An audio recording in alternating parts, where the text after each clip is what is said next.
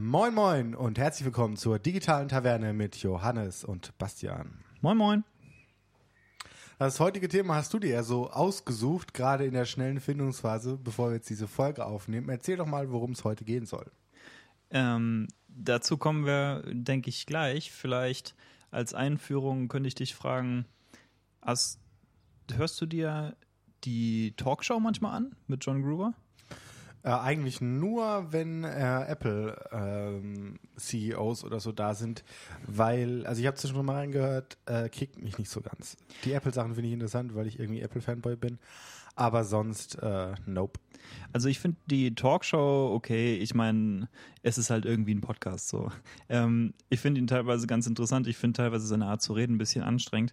Aber was ich total faszinierend finde, ist einfach der Lebenswandel von dem Typen der ist so krass.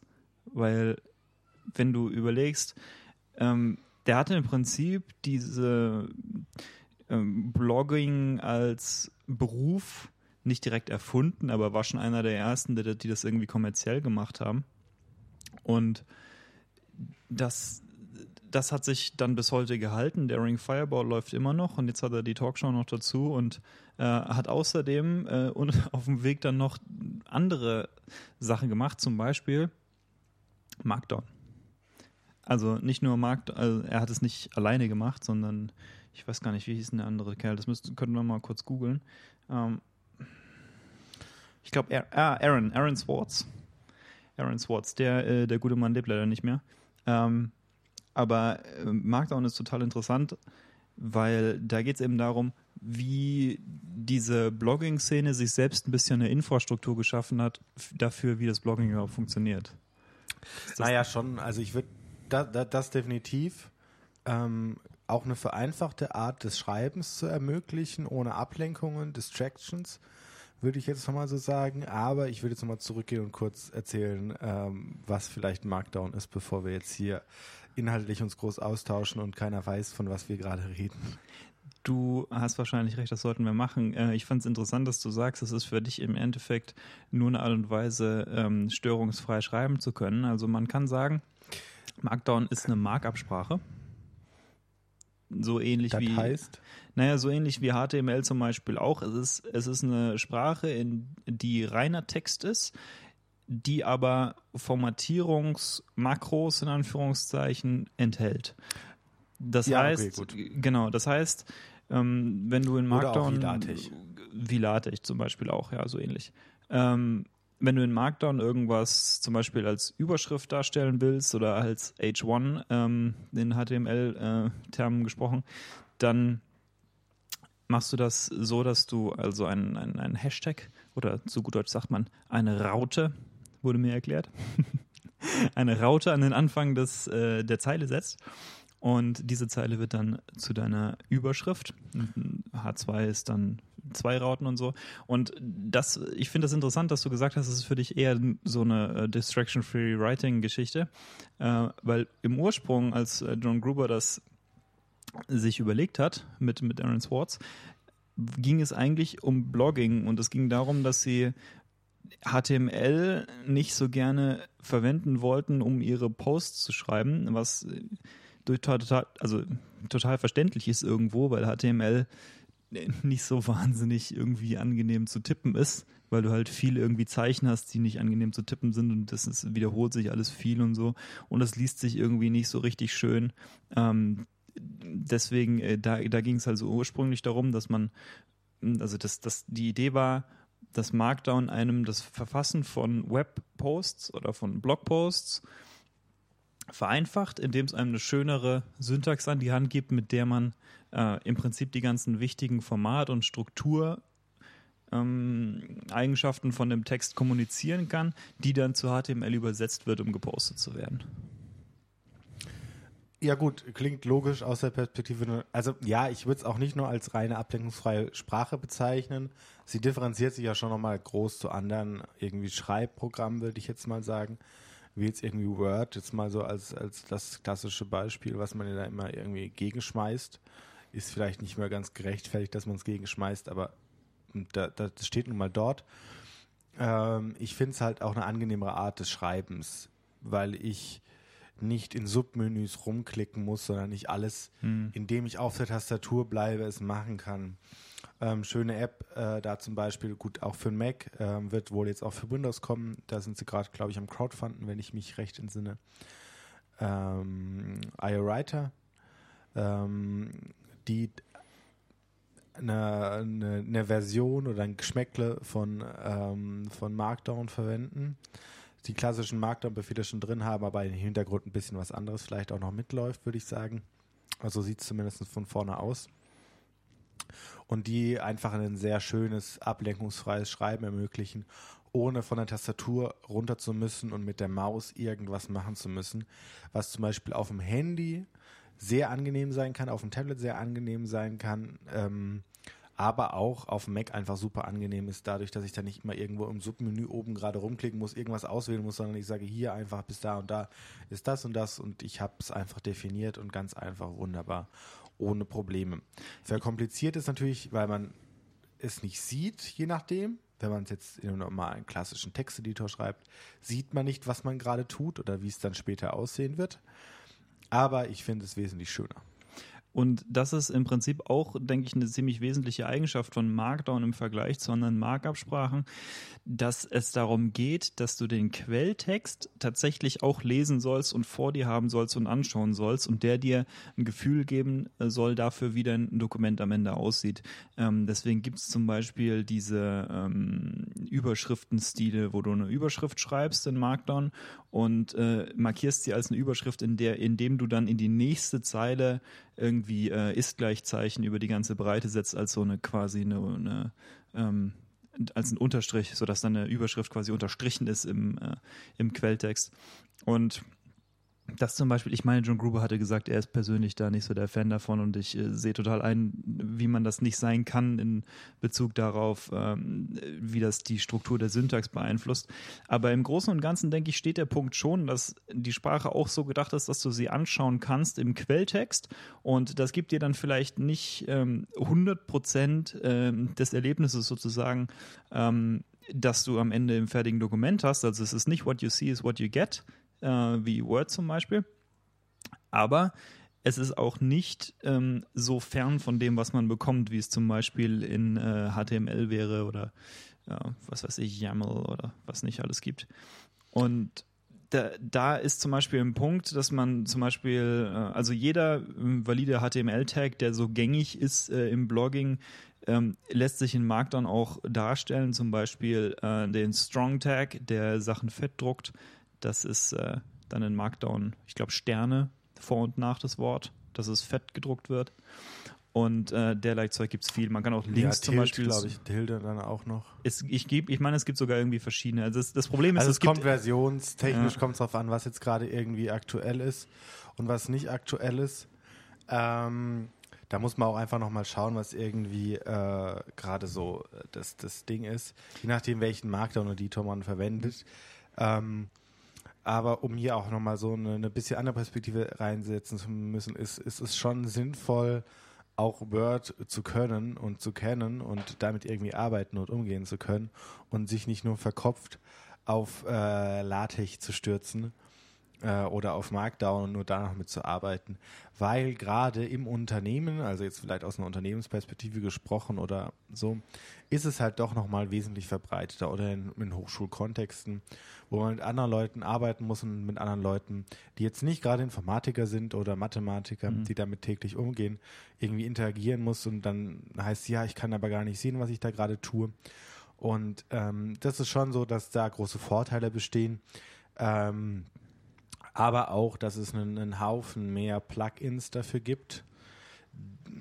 Mag man jetzt gut finden, mag man jetzt schlecht finden. Naja, es ist halt die kommerzielle Variante davon, Ja. aber Ja, äh, gut, ist es mehr als eine kommerzielle Variante, schon davon würde ich, würde ich so weit ja klar, gehen. es ist ein ganz anderes auch, Paradigma, auch das ist gerade klar. zum Ja. Beispiel dann, dann so Sachen zu verwenden wie Citavi, also jetzt so klassische Mhm. Literaturverzeichnisse, äh, wo das dann automatisiert eingelesen wird. Ja, damit kannst du den LaTeX-Jünger nicht beeindrucken, das Nein, muss dann ich dir kannst du sagen. natürlich nicht, beeindrucken. Aber du hast da schon irgendwie ein natürlich- Fach auf, du hast da schon irgendwie ein Fass aufgemacht. das muss man schon also, sagen, äh, nicht? Natürlich hast du, du hast halt eine andere, eine, eine andere Fokuslegung, würde ich sagen, nochmal auf die ganzen Sachen. Hm. Und natürlich äh, so, ich mag, mag auch LaTeX gerne. Andererseits muss ich sagen, natürlich ist es für einen normalen Endanwender irgendwie sinnvoll, wenn er sieht, was er gerade da bekommt mhm. und sich nicht noch erstmal einlesen muss, sondern, ja, ich verstehe, ich kann mit der Maus das markieren und dann sage ich hier fett und das ist dann meine Überschrift und ich kann mir das irgendwie relativ einfach automatisieren. Ja. Ich habe ein zweites Programm, wo meine Literatur drin ist, wo ich sagen kann, okay, gut, diese Literatur habe ich, benutze sie mir, mach mir ein, mach mir was draus, ohne jetzt nochmal zu verstehen, was da im Hintergrund passieren muss, sondern ich interagiere in einem Touch-Umfeld vielleicht sogar noch mal mehr dann mhm. irgendwann, was wir ja auch schon in Folgen hatten, ich interagiere mit der Benutzeroberfläche, ich kann kleine Dinge treffen, ohne zu verstehen, was das Programm gerade tut, sondern ich bekomme einfach was. Ich glaube, wir haben uns jetzt ein bisschen verstolpert, weil wir sind jetzt ein bisschen irgendwie über den Punkt hinausgeschossen. Äh, ja, es gibt da LaTeX, es gibt Markdown, es gibt Word. Und ähm, wie, wie, wie stehen die im Zusammenhang? Also ich meinte, du hast das Fass aufgemacht mit LaTeX und Word und äh, da geht es also eher nochmal um äh, Dokumente, die du am Ende als PDF haben möchtest oder sonst wie, also zu, für, für Print, weniger als für Web. Äh, Entschuldigung, mehr als für Web. Also Markdown ursprünglich entstanden für Web, äh, LaTeX ursprünglich entstanden für Print, beziehungsweise äh, die Entstehungsgeschichte, da kann ich vielleicht auch gleich noch ein bisschen drauf eingehen, aber vielleicht erstmal, was es überhaupt ist. Also es handelt sich bei sowohl LaTeX als auch bei Markdown, ähm, handelt es sich im Unterschied zu Word um Systeme, Textsatzsysteme, könnte man vielleicht sagen, die das Konzept verfolgen, dass man einen Quelltext schreibt, der durch ein Programm dann sozusagen kompiliert wird in eine Endform äh, in Form von also, Martech. Äh, ich würde jetzt noch einfacher formulieren vielleicht. Ähm,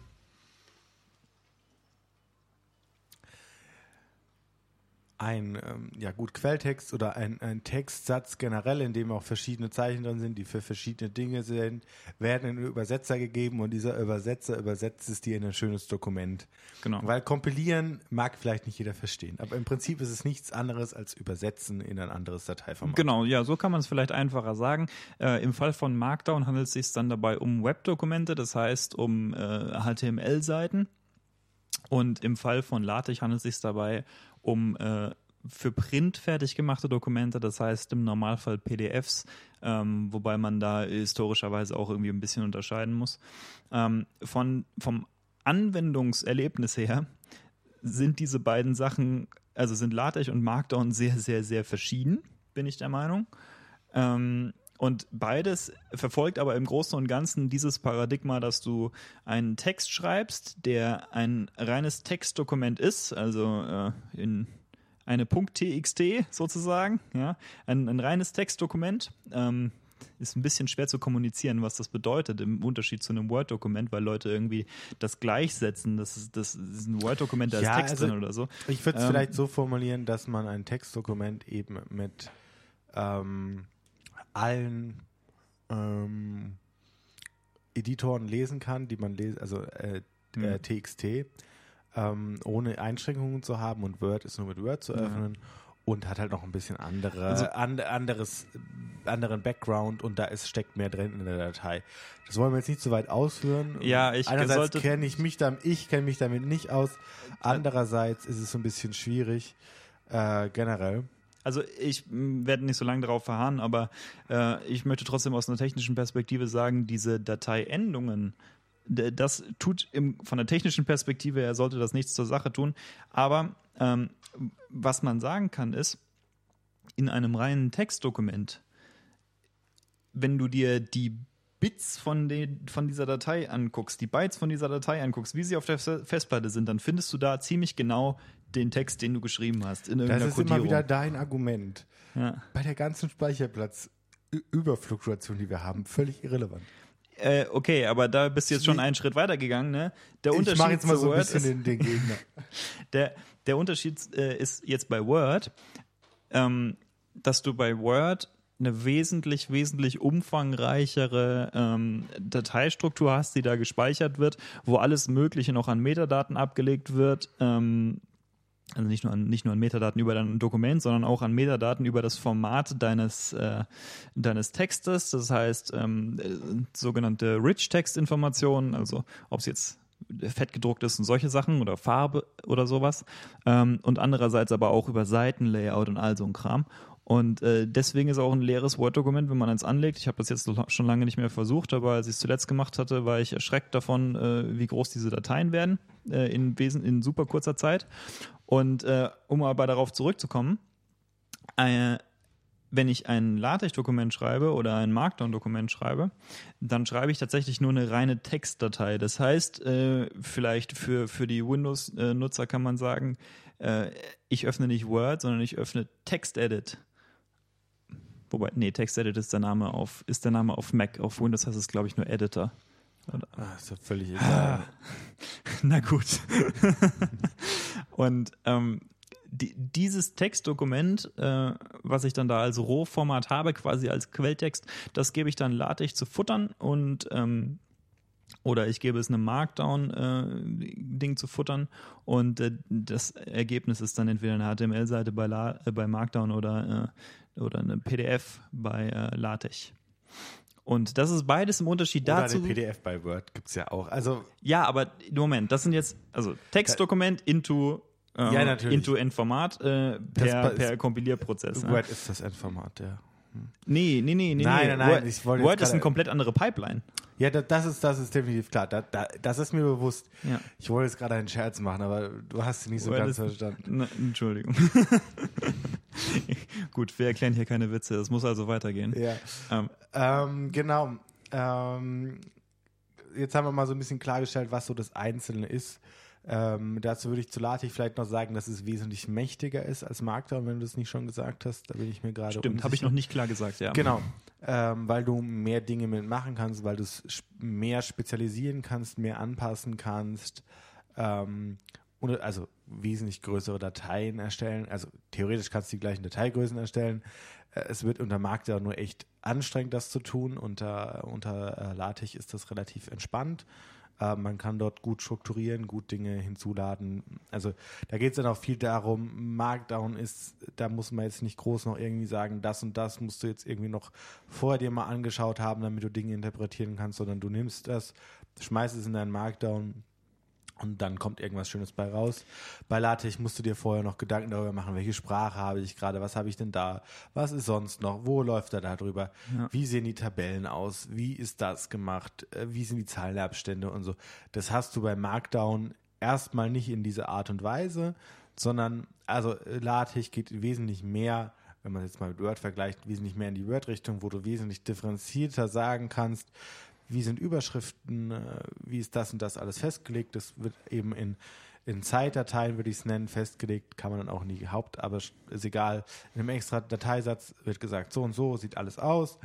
Und da zieht er sich automatisiert raus. Bei Word kann man das im Endeffekt auch machen, indem man äh, Presets von, von Überschriften setzt und irgendwie Schriften setzt und irgendwie alles automatisiert macht. Geht auch alles, ist nur viel, viel schlimmer. Ich mag das nicht. Aber man kann es auch tun. Es, es hat teilweise gute Gründe, Word zu benutzen, gerade was den Austausch in Unternehmen angeht. Da würde ich jetzt schon sagen, oder auch unter irgendwie Studenten oder so.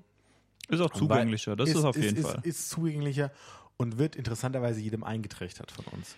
Und also ich bin, von diesem Eintrichtern bin ich kein Freund, weil, also auch wenn man sich jetzt, äh, geht es in eine andere Richtung gerade nochmal zu, zu, zu dem ganzen Zeug. Warum muss ein, ein Land ähm, einem Privatkonzert über 280 oder 250 Millionen Euro äh, im Jahr für Software zahlen.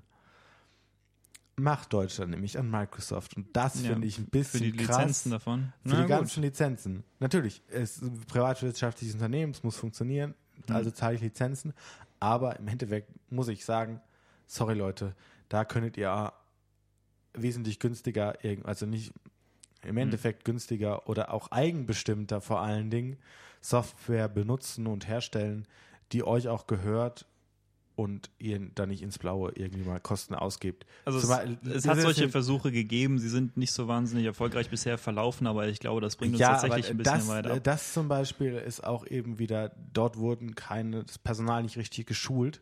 Hm und andererseits die Software nicht so gemacht, dass sie seamless miteinander funktioniert. Also wir reden äh, in dem Zusammenhang jetzt gerade darüber, es gab einen Versuch, ich meine in Bayern, wo sie... Ja, in München, in äh, München? komplette Hauptstadt, äh, also die komplette Hauptstadtverwaltung ist von von Windows auf Linux umgezogen. Also Linux, äh, anderes Betriebssystem, äh, freies öffentliches Betriebssystem. Äh, nur kurz zur Erklärung.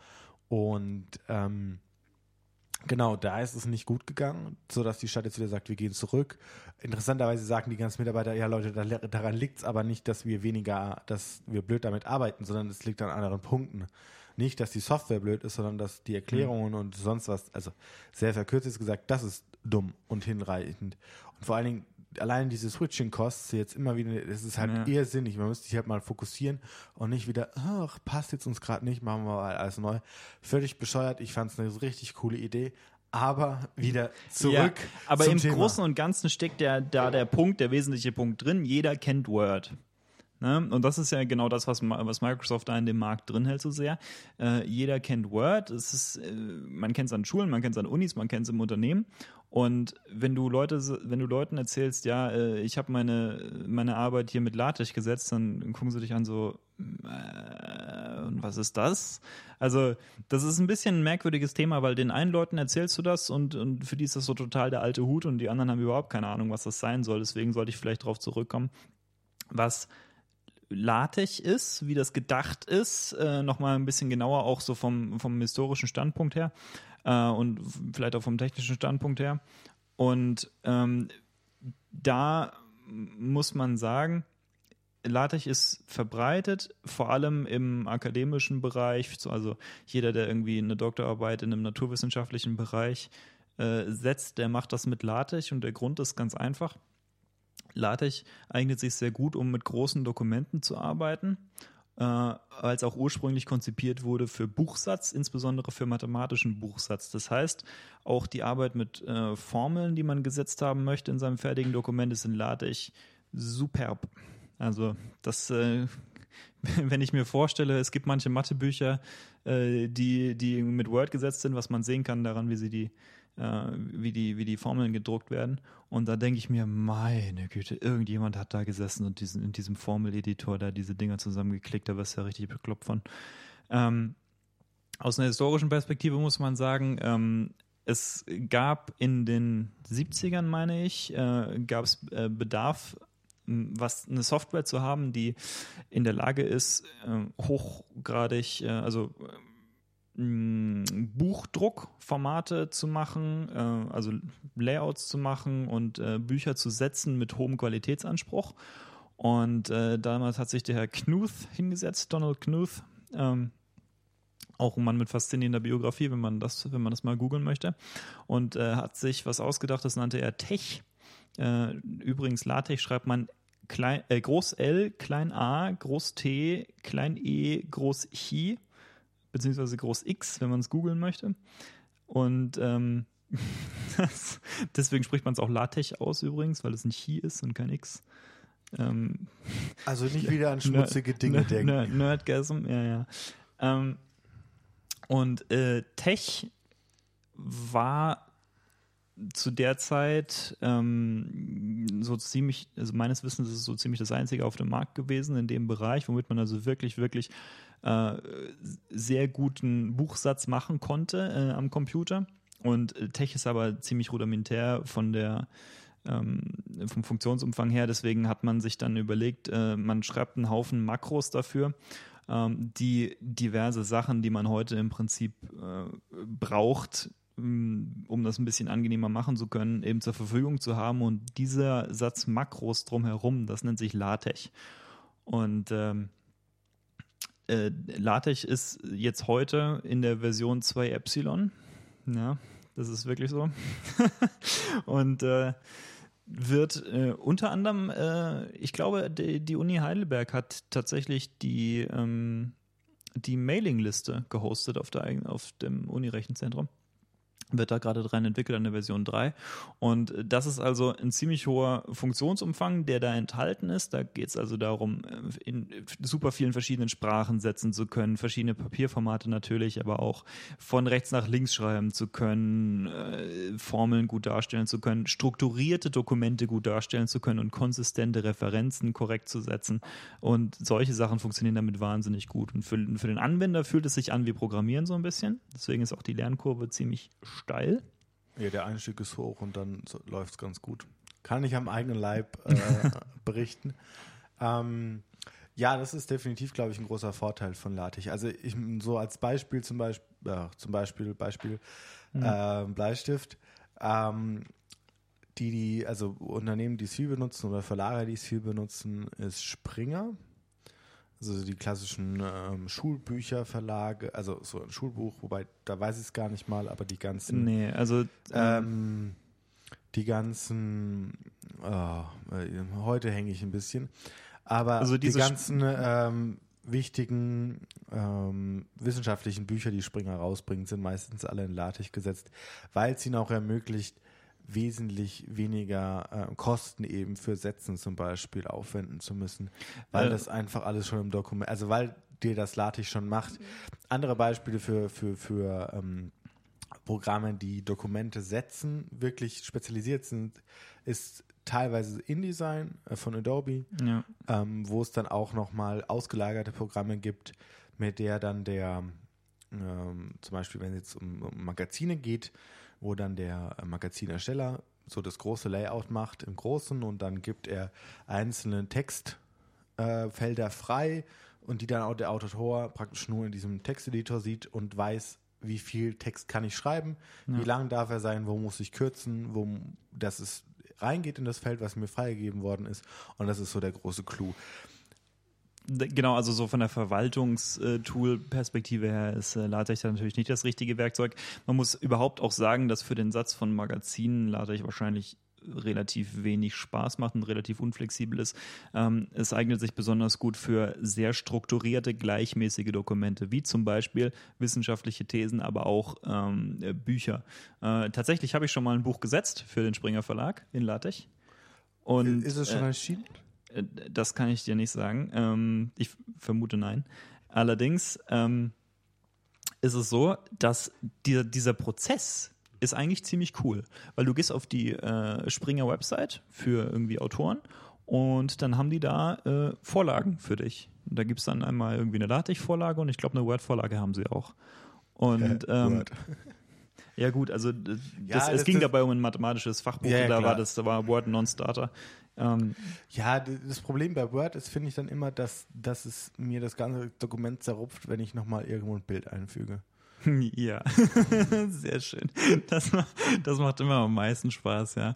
Wenn du ähm, wenn du gerade deine, deine 70 Seiten äh, Thesis, was weiß ich, gesetzt hast und dann denkst du dir, Mensch, bei Kapitel 3, da würde gerade mal noch ein Bild gut reinpassen und dann setzt du das rein und alles verschiebt sich und alles, was du überall von Hand reingefriemelt hast äh, und dir versucht hast, genau perfekt hinzu, hinzukriegen, das Layout, äh, verschiebt sich alles. Und ja, ich weiß, die Word-Leute werden mir jetzt sagen, ja, dann bist du halt inkompetent und kannst Word nicht verwenden. Das ist wahrscheinlich richtig. Ich, ähm, es, gibt, es gibt schon Möglichkeiten, wie du Word äh, auch dazu bringen kannst, diese strukturierten Arbeiten ganz gut zu machen. Allerdings äh, bin ich der Meinung, wenn du das richtig äh, lernen möchtest, dann kannst du auch gleich LaTeX lernen, also vom von der Rigorosität her, die du da an den Mann legen musst. Und es ist auch der Oder Fall, dass man Word richtig. Das können die, könnte man jetzt aus der anderen Perspektive betrachten. Ja, klar, Weil das ist meine, auch eine Variante. Also ich glaube, es ist auch eine Style-Frage so. Ne? Ja, und auch, auch wie willst du Leute ähm, jetzt vielleicht auch eine Hochschul, aus einer Hochschulperspektive so Employer ähm, Qualifikation, die ich irgendwie nochmal kriegen will und sagen will, ja, hier, das und das und das, das sind Skills, die will ich meinen Studenten mitgeben.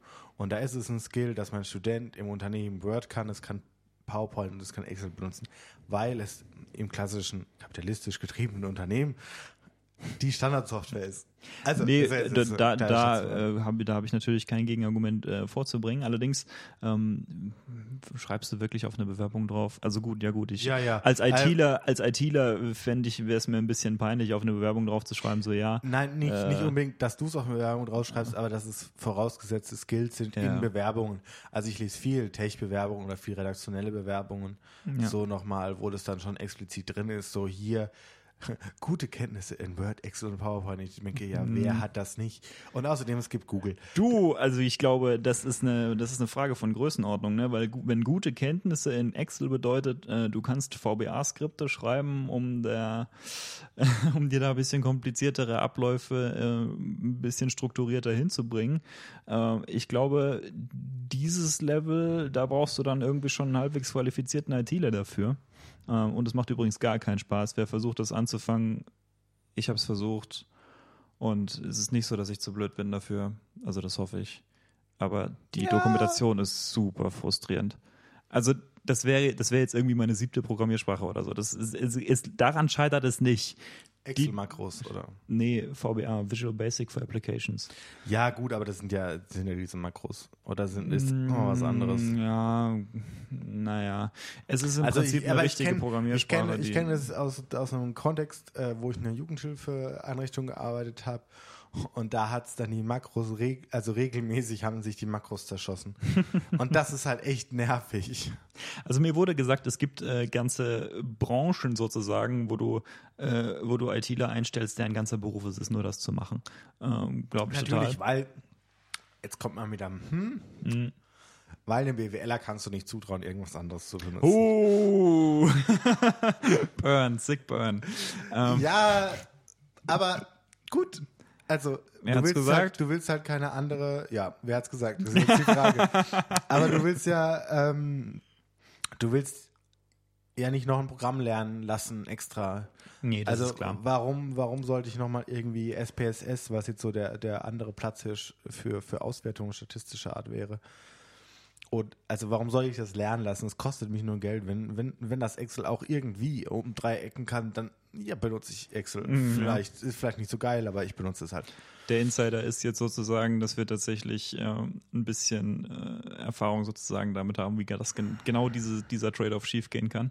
Aber äh, vielleicht zurückzukommen auf LaTeX, wer das noch nicht versucht hat und tatsächlich viel Dokumente schreibt, die ähm, sehr strukturiert sind, äh, dem kann ich das auf jeden Fall empfehlen. Also zum Beispiel, ich habe, das war, Und war auch nochmal unterschiedliche Sinnabschnitte in unterschiedlichen Dateien haben will. Auch das, ja. Also wenn ich jetzt so eine 150 Seiten Thesis setze zum Beispiel, da, da wirst du ja wahnsinnig in Word. Also da, allein schon deswegen, weil, weil Word dann anfängt zu stocken beim Scrollen und so, weil du, also ich weiß nicht, ob das heute noch so ist, aber das war früher auf jeden Fall echt ein Problem, wenn du größere Dokumente hattest, dass Word einfach echt nicht mehr drauf klargekommen ist, so richtig. Ja, weil dann wahrscheinlich auch der RAM in deinem PC gefehlt hat und Word sagt, hab ich nicht, brauch ich nicht. Oh, da brauch ich, brauch, oh, oh, brauch ich. Immer her damit. Ähm, also zum Beispiel in Gesellschaftswissenschaften ist es nicht so sehr verbreitet, dabei würde es total viel Sinn machen, LaTeX dazu, dafür zu verwenden, weil es genau den gleichen Effekt hat wie Markdown auch, dass du dich ein bisschen selbst separierst vom Layout deiner Arbeit und erstmal darauf konzentrierst, was der Inhalt deiner Arbeit sein soll. Und wenn du mit dem Inhalt deiner Arbeit fertig bist, ähm, dann lässt du dir das mal ausspucken und äh, guckst dir mal an, wie das Layout aussieht und dann bist du wahrscheinlich schon fertig, es sei denn, du hast ganz, ganz spezielle, strikte Vorgaben, dann musst du ein bisschen friemeln, aber das musst du auch nur einmal machen, weil das kannst du dann wiederverwenden. Ja, gut, und äh, da, da kann man natürlich, warum es jetzt in Gesellschaftswissenschaft nicht so, so benutzt wird, da kannst du wieder schön in die Sexismus-Trickkiste äh, Trickkiste greifen und wieder schöne Sprüche rausholen. Ähm, aber ich glaube einfach, dass sich die, die Leute oder auch die, die generellen Studenten in dem Bereich oder auch wissenschaftliche Mitarbeiter, die wollen sich damit nicht beschäftigen. Also, die haben keinen Anreiz, sich damit zu beschäftigen. Die haben auch nicht die, Die Muße. die, die ja. Muße oder die, die Leidenschaft vielleicht nochmal eher irgendwie sowas zu lernen. Da ist Also- Word schon Herausforderung, also böse gesprochen, da ist Word schon eine Herausforderung, was ich benutzen muss, weil eigentlich will ich mich ja ganz anderen, mich ganz anderen Dingen widmen, da will ich mich nicht mit der Technik auseinandersetzen müssen, sondern das soll scheiß normal einfach funktionieren und es soll funktionieren und nichts anderes. Und da ist LaTeX halt so ein hat's, ja, Hat gewisse gesagt, Einstiegshürden. Gewisse Einstiegshürden, warum es dann nicht funktioniert. Kann auch ein blöder Fehler sein. Da musste Bugs suchen gehen, musste bei, bei Word auf andere Art und Weise, aber nicht in dieser Art und Weise, dass du, dass du suchen musst, wo der Fehler ist, sondern du weißt, wo der Fehler ist und regst ja darüber Ja. auf, dass Word ja alles verschoben hat. Aber so irgendwie in dem Kontext musst du dann, dann schon nochmal mitarbeiten und ich glaube, da ist es schon irgendwie dann praktisch, dass du so machst. Also ich verstehe, dass du es jetzt äh, nicht als Bashing gemeint hast äh, und es ist auch ähm, absolut nicht nötig, äh, da so weit zu gehen, aber im Wesentlichen ist es ja schon eine verständliche Problematik, dass LaTeX hohe Einstiegshürden hat. Und ähm, das allein schon, jetzt gibt es verschiedene modernere Implementierungen, jetzt gibt es XI-LaTeX, Lua, LaTeX, PDF, LaTeX äh, und äh, wenn du Windows hast, ist es möglicherweise auch noch äh, kompliziert zu installieren und lauter so ein Zeug, ne? Aber ja, klar. Die Frage ist so ein bisschen, was ist der Trade-off, ne? Und ich denke, es ist relativ ist halt unstrittig. Nicht, ja, aber der ist halt nicht so das, groß für den Großteil. Ja, also ich denke, es ist relativ unstrittig, dass, ähm, dass die Dokumente optisch besser werden.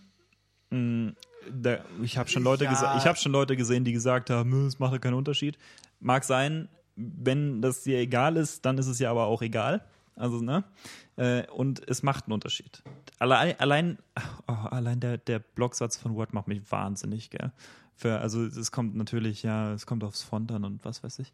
Aber ähm, das, ich, ich finde das wirklich unglaublich, dass sie das nicht hingekriegt haben, einen vernünftigen Blocksatz zu machen. Ich, ich, ich meine, ja, ich weiß, es geht technisch gesehen, aber das Ergebnis ist echt nicht gut. Und wenn du das dann vergleichst damit, äh, wie ich das in den 70ern schon machen konnte oder in den 80ern, dann denkst du echt, wow, meine, meine Güte. Aber gut. Ähm, eine andere Sache ist zum Beispiel, wenn du Referenzen viel drin hast, äh, Formeln sowieso, keine Frage, aber äh, wenn du viele Referenzen drin hast, zum Beispiel auf Literatur, aber auch auf äh, zum Beispiel Grafiken oder Tabellen oder sowas, dann äh, ist LaTeX so ein bisschen dein Freund, weil du automatisierte Referenzen quasi erzwungenermaßen machst und äh, dich da mit einer bisschen so einer Programmierer-Rigorosität äh, dran setzen musst und dadurch wird es dann im Normalfall wesentlich konsistenter. Das Ergebnis meine ich. Genauso ähm, in Word kann es dir relativ leicht passieren, wenn du ein bisschen Noob bist vor allem, äh, dass einzelne Überschriften zum Beispiel anderes Format haben, wenn du sie nämlich zum Beispiel nicht als irgendwie Strukturüberschriften äh, in Word behandeln lässt, sondern irgendwie einfach nur sagst, ach komm, was soll's, dann mache ich das hier kurz fett und was weiß ich. Und dann, zack, hast du inkonsistentes Format drin und das ist genau das, was ich meine.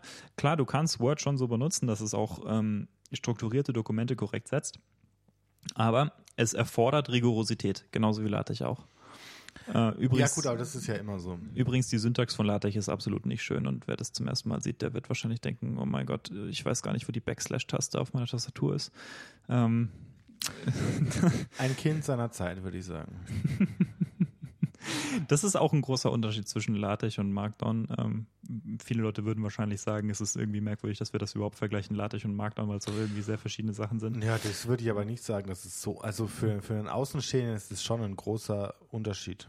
Also nee, ach, kein, kein großer Unterschied. Das ist schon von außen und aussehen sehr identisch, auch wenn LaTeX natürlich ja, ehrlich gesagt aufgeblasener ist an Funktionen, ja. aber äh, also es wird der Unterschied von außen, ja, den musst du erklären, weil von außen sieht es halt Zum, irgendwie, du tippst nur auf deiner Tastatur und irgendwann kommt dann irgendwie durch Zauberhand was bei raus, was irgendwie halbwegs gut aussieht. Da möchte ich zum Beispiel auch nochmal kurz die Parallele aufzeigen, dass ähm, klassische Webseiten werden gemacht, indem du eine Markup-Sprache hast, nämlich HTML, und in der legst du Strukturen fest. Das heißt, ich habe jetzt hier eine Überschrift, dann habe ich da einen Paragraphen, dann habe ich da einen Link.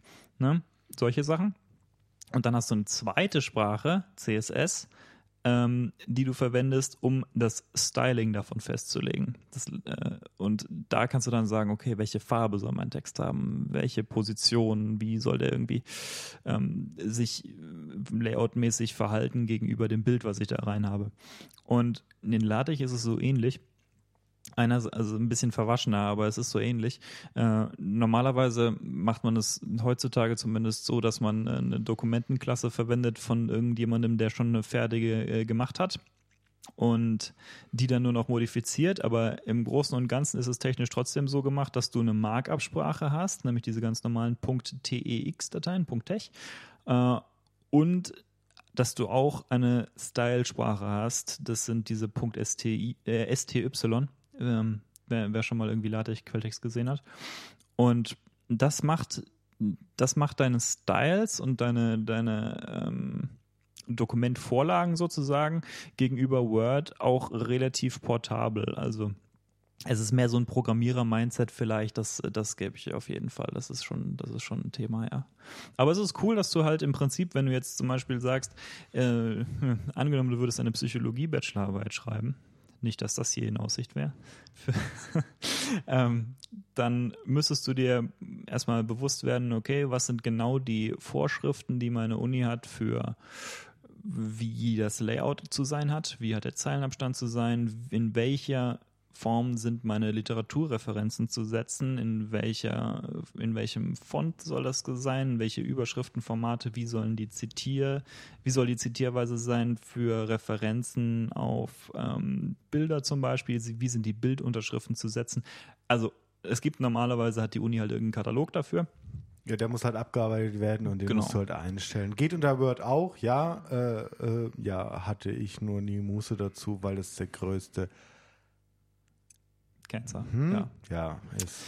Äh, und in, in LaTeX ist es dann halt so, im Prinzip müsste nur irgendjemand, Fachschaft zum Beispiel, äh, oder sogar ein Prof, äh, sich hinsetzen und eine LaTeX-Vorlage machen für genau dieses Format. Und alle könnten es verwenden und müssten sich null Gedanken über die formale Korrektheit äh, in diesen Aspekten äh, für ihre Arbeit machen weil du dir wirklich der Konsistenz relativ sicher sein kannst, wenn du es halbwegs korrekt verwendest. Ja, dazu sind, ist aber, glaube ich, das Klientel äh, in der Psychologie nicht so der Fall, dass die sagen würden, oh ja, hm. LaTeX, das ist mein Thema. Also ich glaube, da ist dann halt irgendwie auch ein Word dafür zu teilen blöd ist.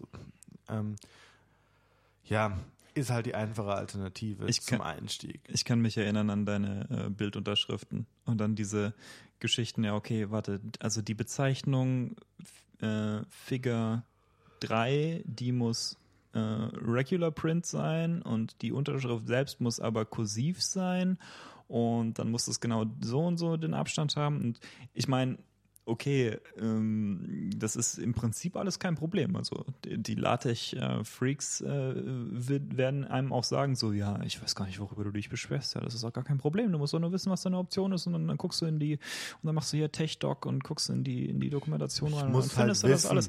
Ja, ähm, wenn du kein Experte bist, dann kann das schon zeitaufwendig sein. Aber im Großen und Ganzen äh, sind die Möglichkeiten da, alles zu setzen, wie du es möchtest. Und wenn du das Layout einmal fertig hast, dann geht es damit ziemlich gut. Und dann immer wieder ziemlich gut. Und dann immer wieder ziemlich gut, ja. Übrigens, äh, andere Ressource, wenn Leute LaTeX kennen und immer noch zuhören, dann äh, kann ich sagen, äh, Overleaf heißt das, ne?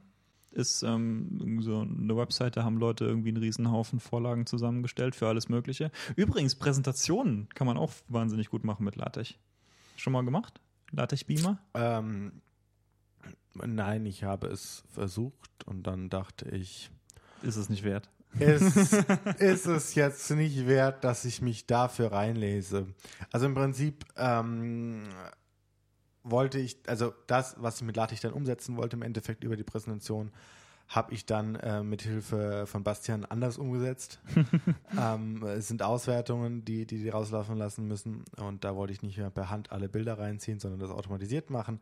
Dafür ist zum Beispiel LaTeX auch sehr schön, Automatisierungen zu machen, weil es halt eine, eine Programmiersprache wenn man dazu sagen will, auch irgendwo ist und man sie sehr gut mit Programmiersprachen benutzen kann und einbinden kann. Das ist ein großer Vorteil, den ich auch sehr lieben gelernt habe, so über die Zeit.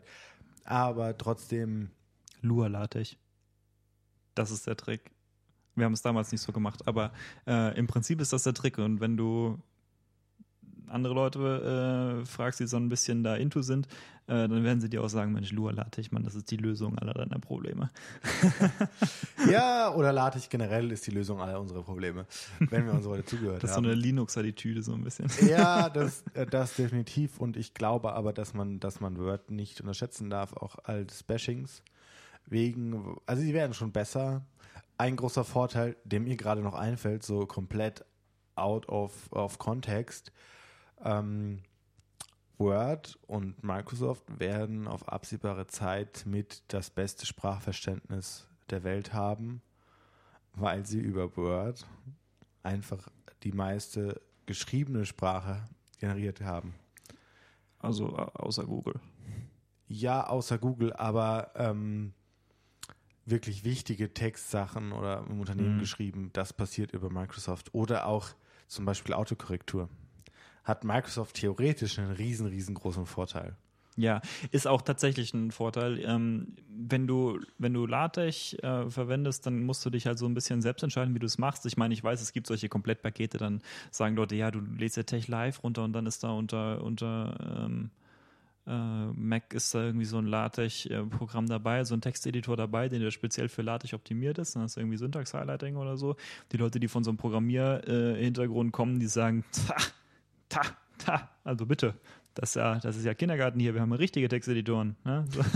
Also, aus, äh, schönes Vim Beispiel zum Beispiel, äh, was mir jetzt gerade einfällt, was ich gerne benutze, ist Atom, ähm, was von, von GitHub äh, ein offener Texteditor ist. Da gibt es nette Plugins für LaTeX und da muss man sich auch nicht mit der Konsole rumschlagen und da irgendwie sagen, hier lass mir da und da und dort und jenes und das alles raus, sondern ich sage einfach, gib einen ähm, Tastaturbefehl ein und schon habe ich es rauslaufen lassen. Super, super gute Sache. Großer Fan von. Man kriegt auch schön die Fehler angezeigt und kann sie irgendwie visualisiert dort öffnen. Sieht die Fehler auch. Großer Fan von. Ähm, ich weiß jetzt, dass Bastian jetzt nicht so der Fan davon ist. Der macht es lieber über die Konsole, weil er es irgendwie besser findet. Ich verstehe es nicht, aber okay, ja. Naja, ich, es ich, ist wesentlich flexibler, wenn du zum Beispiel Flex setzen willst für die für LaTeX. Aber es Ja, ist ja. auch eine Frage, ich will immer es, Flex ist, setzen. es ist eine Frage, wie du es gewohnt bist. Ich meine, wahrscheinlich kannst du über dein Plugin auch irgendwie Flex setzen, aber ähm, ich meine, es kommt auch darauf an, wie groß, wie kompliziert das Setup ist, was du da drumherum gebaut hast. Ne? Also zum Beispiel, wir haben jetzt irgendwie ähm, ein Setup für diese Übungszettel. Da gibt es einen äh, Latex-Style-Sheet sozusagen. Ich weiß nicht, ob man die so nennt, aber ich sage jetzt einfach mal Latex-Style-Sheet. Ich glaube, die Leute wissen, was ich meine.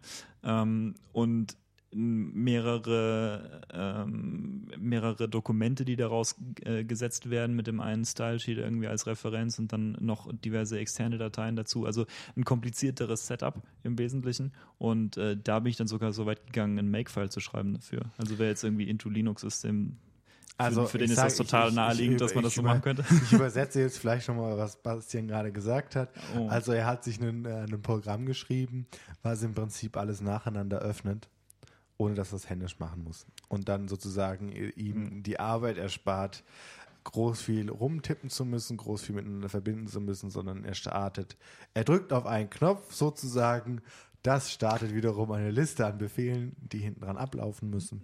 Ja, und so das ungefähr. gibt dann am Ende das Endprodukt raus. Das ist natürlich sehr vereinfacht erklärt, aber jetzt so für den äh, ge- geneigten Zuhörer, der jetzt nicht unbedingt mit den ganzen Begriffen, mit denen man so im Programmierkontext miteinander, äh, mit, die Mhm. man um sich schmeißen kann, vielleicht mal so weit erklärt. Also es ist tatsächlich so ein bisschen so eine, äh, so eine Linux-Nerd-Domäne, habe ich das Gefühl. Ich meine, ich weiß, LaTeX ist nicht Linux-only und so, aber Ja, ich es glaube, es, ist gibt schon eine relativ große, ich glaube, es gibt schon eine relativ große Überlappung mit Leuten, die Linux gut finden äh, und Leuten, die, äh, die LaTeX gut finden. Ich glaube, das ist schon eine relativ große Überlappung. Aber ich glaube, so im Gro haben wir mal einen kurzen Einblick gegeben. Ja, jetzt haben wir alle Hörer verwirrt, die sich nicht Ja. auskennen, mit, äh, die sich nicht so schon vorher damit auskannten äh, und alle gelangweilt, die sich schon vorher damit auskannten. Ähm, tu- tut mir leid, wenn ihr immer noch zuhört, dann ähm, Äh, sind wir ähm, begeistert? ja, Props, Props, Props dafür. Props dafür. Genau. Aber dann hören wir uns äh, die in nächster Zeit wieder für eine neue Folge Digitale Taverne. Wir sagen euch guten Morgen, guten Mittag, guten Abend, was auch immer. Feiert schön, habt Spaß. Auf Wiedersehen.